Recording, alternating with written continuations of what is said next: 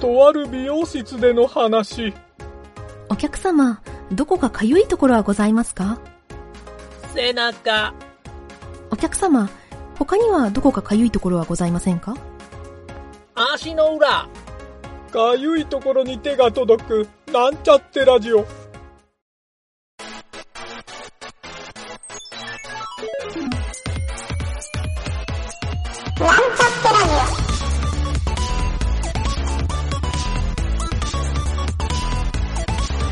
この番組は、プログラミング初心者の勉強に役立つ情報をお伝えする放送局です。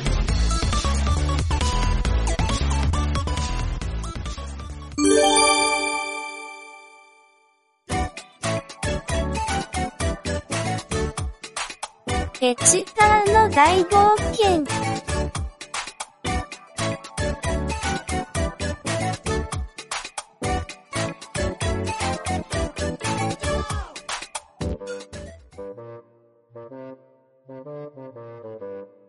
CSS の疑似要素と疑似クラスについて説明を受けたペチパーとルビーとシェリー。ただ、説明を聞いただけだと全く意味が理解できないこの機能。一体何を覚えればいいのでしょうか？疑似要素と疑似クラス。疑似同じなんだよね。疑似ってことは、疑わしく似ているって意味なのかしら？なに僕は国会議事堂の議事かと思ってたぞ。あははははは。お前、アホだな。うの、ズバリ、失礼でしょ。その疑似要素と疑似クラスっていうのは、何をどうすればいいの？これまでのフロアでは、何かしらの問題があって、それに答えてきたんだけど、このフロアの問題は何？まず、疑似要素を覚えてもらうと、そうです。ズバリ、このフロアは、覚えてもらうことが重要でしょう。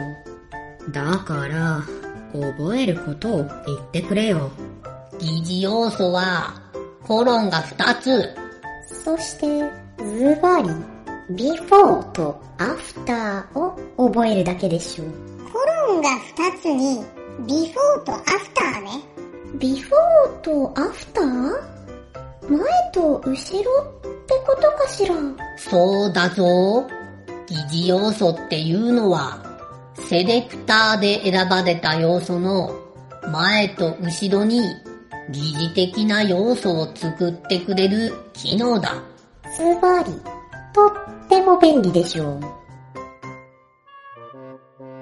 ふーん、それって何が便利なの？例えば、HTML でリンゴって文字をタグにセットした後で CSS の疑似要素の before を使って美味しいって言葉を足すことができるんだ。そして、疑似要素の after を使うと、ズバリ、その後ろにびっくりマークもつけられるでしょう。おお、それは便利だ。わざわざ HTML を修正しなくても、CSS だけでそのタグの前と後ろにタグを付け足すことができるんだね。HTML はよくわからんが、タグってやつを修正した方が早いんじゃないのか？それじゃあ次は疑似クラスを覚えるぞ。ズバリ、疑似クラスは数が多いでしょう？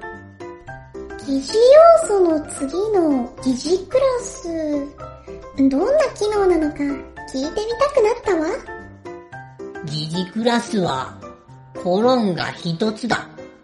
ズバリ、疑似クラスは、セレクターの補助的な機能なのですよ。セレクターは、この塔の初めの方にやったやつだな。補助的な機能って、一体なんだろう？まずはユーザー操作を覚えてくれ。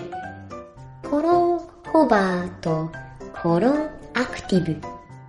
ホバーというのは、セレクターで指定した要素の上にカーソルが乗っかった時のことだ。そして、アクティブというのは、カーソルが乗った時にクリックした時だ。ズバリ、マウス操作でしょう。パソコン操作のことね。マウスって CSS にネズミが必要なのかと思ったよ。僕、パソコンって使ったことないけど、どうやらプログラミングには必要らしいからね。次は 2D 構造形を覚えてくれ。コロンファーストチャイルドとコロンラストチャイルド。あ、それはわかりやすいわね。ドム構造の最初の個要素と最後の個要素のことでしょう。ズバリ、正解でしょう。あと、コロン empty というのもあるぞ。 empty ハンプティ・ダンプティみたいなものか？シェリーさん、それ、卵みたいなおっさんのことよ。 empty は、ズバリ、空ということでしょう。なんかたくさん出てきたぞ。覚えられるかな？名前だけは覚えたぞ。コロンホバーとコロンアクティブとコロンファーストチャイルドとコロンラストチャイルドとコロンエンプティ。この5つだ。お、お前記憶力いいな。えーと、ホバーがカーソルが乗った時で、アクティブがマウスをクリックした時で、ファーストチャイルドとラストチャイルドは、個要素の最初と最後で、エンプティが空で合ってるよな。正解だぞ。ズバリ、簡単だったでしょ？もっといっぱい覚えたいですか？聞きたい気もするんだけど、早く先に進みたいから、とりあえずこれで大丈夫です。そうね。覚えたような気がするわ。僕は覚えたけど使える気が全くしない。そんじゃ次は、一番よく使うあれ、言ってみるぞ。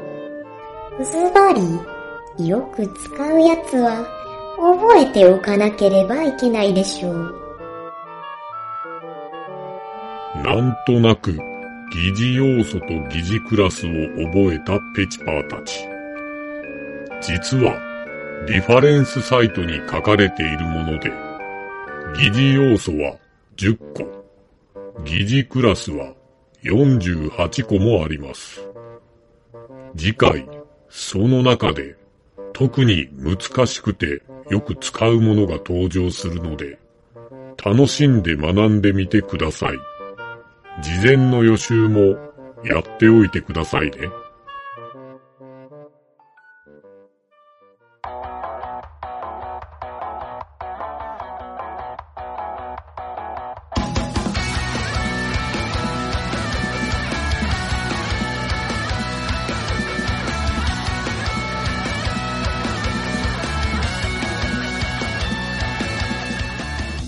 このラジオドラマは、企画、原案、構成、脚本、ゆげた、声、ゆげた、影織、音、音ロジック JP、ムスムス、魔王魂、動画シンドローム JP、効果音ラボ。提供。株式会社ミントでお送りしました。また、次回も聞いてくださいね。